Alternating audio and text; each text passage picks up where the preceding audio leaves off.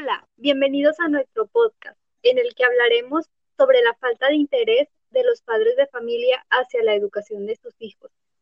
Estaremos participando Yasmin Parra, Natalia Ibarra y su servidora Brenda Pedraza del grupo de tercero C de la licenciatura de educación preescolar.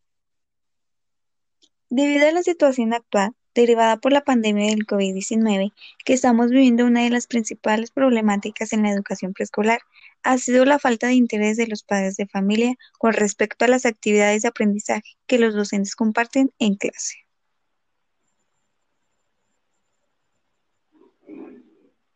El aprendizaje de los alumnos se ve afectado, pues ya que los padres no le dan la importancia a la educación preescolar Hoy en día la comunicación entre docentes y padres de familia es necesaria para, para garantizar que los alumnos obtengan un aprendizaje significativo y asimismo se lleve a cabo correctamente el seguimiento de las actividades en casa.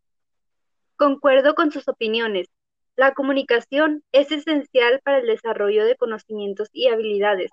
Sin embargo, la educación preescolar no es valorada como los otros niveles educativos.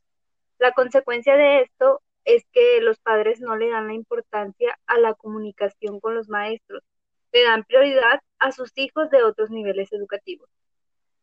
Así es, los maestros enfrentamos esta problemática constantemente. En mis prácticas pude observar que actualmente hay muchos niños en situaciones de riesgo, pues no todos tienen buena comunicación con sus maestros.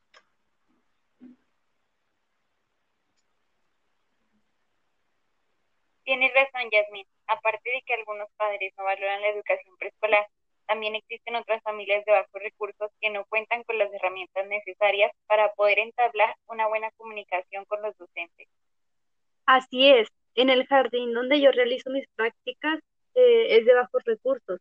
Por lo tanto, muchas familias no cuentan con los aparatos electrónicos necesarios para una buena educación.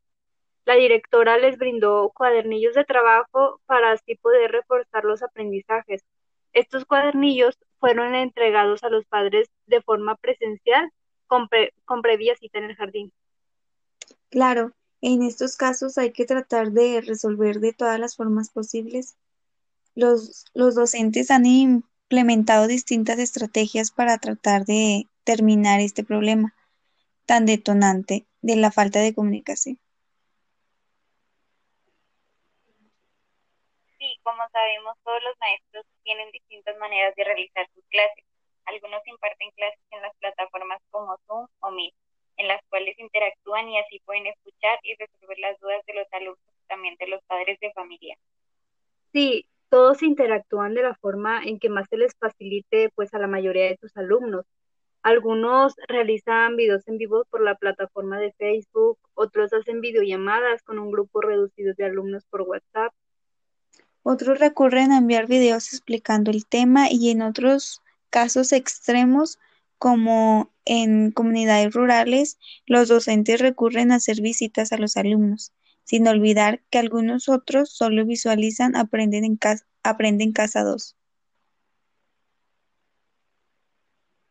Es impresionante la gran cantidad de alternativas que los maestros tienen que emplear para entablar una comunicación con sus propios alumnos y también sus padres de familia aunque no todos tienen la suerte y el apoyo de cumplir con el aprendizaje y las, y las necesidades educativas a la distancia. Así es, aunque las alternativas son muchas, no todos obtienen los aprendizajes por distintas razones y debido a eso caen en situación de rezago.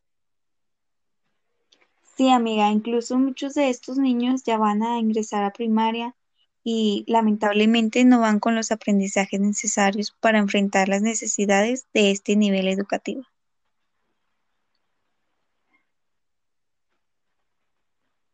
Es difícil también cubrir todas las necesidades de los alumnos al 100%. En esta situación con la educación a distancia, pues, aunque se quieran abarcar todos los temas a profundidad, no, no es posible.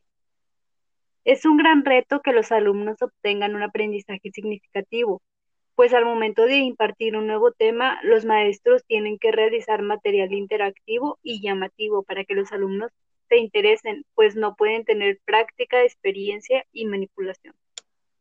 Retomando en el tema de la falta de interés por parte de los padres de familia, considero que el diálogo es pilar fundamental. Los maestros y padres de familia deben de ser, deben de ser aliados en el trabajo a distancia.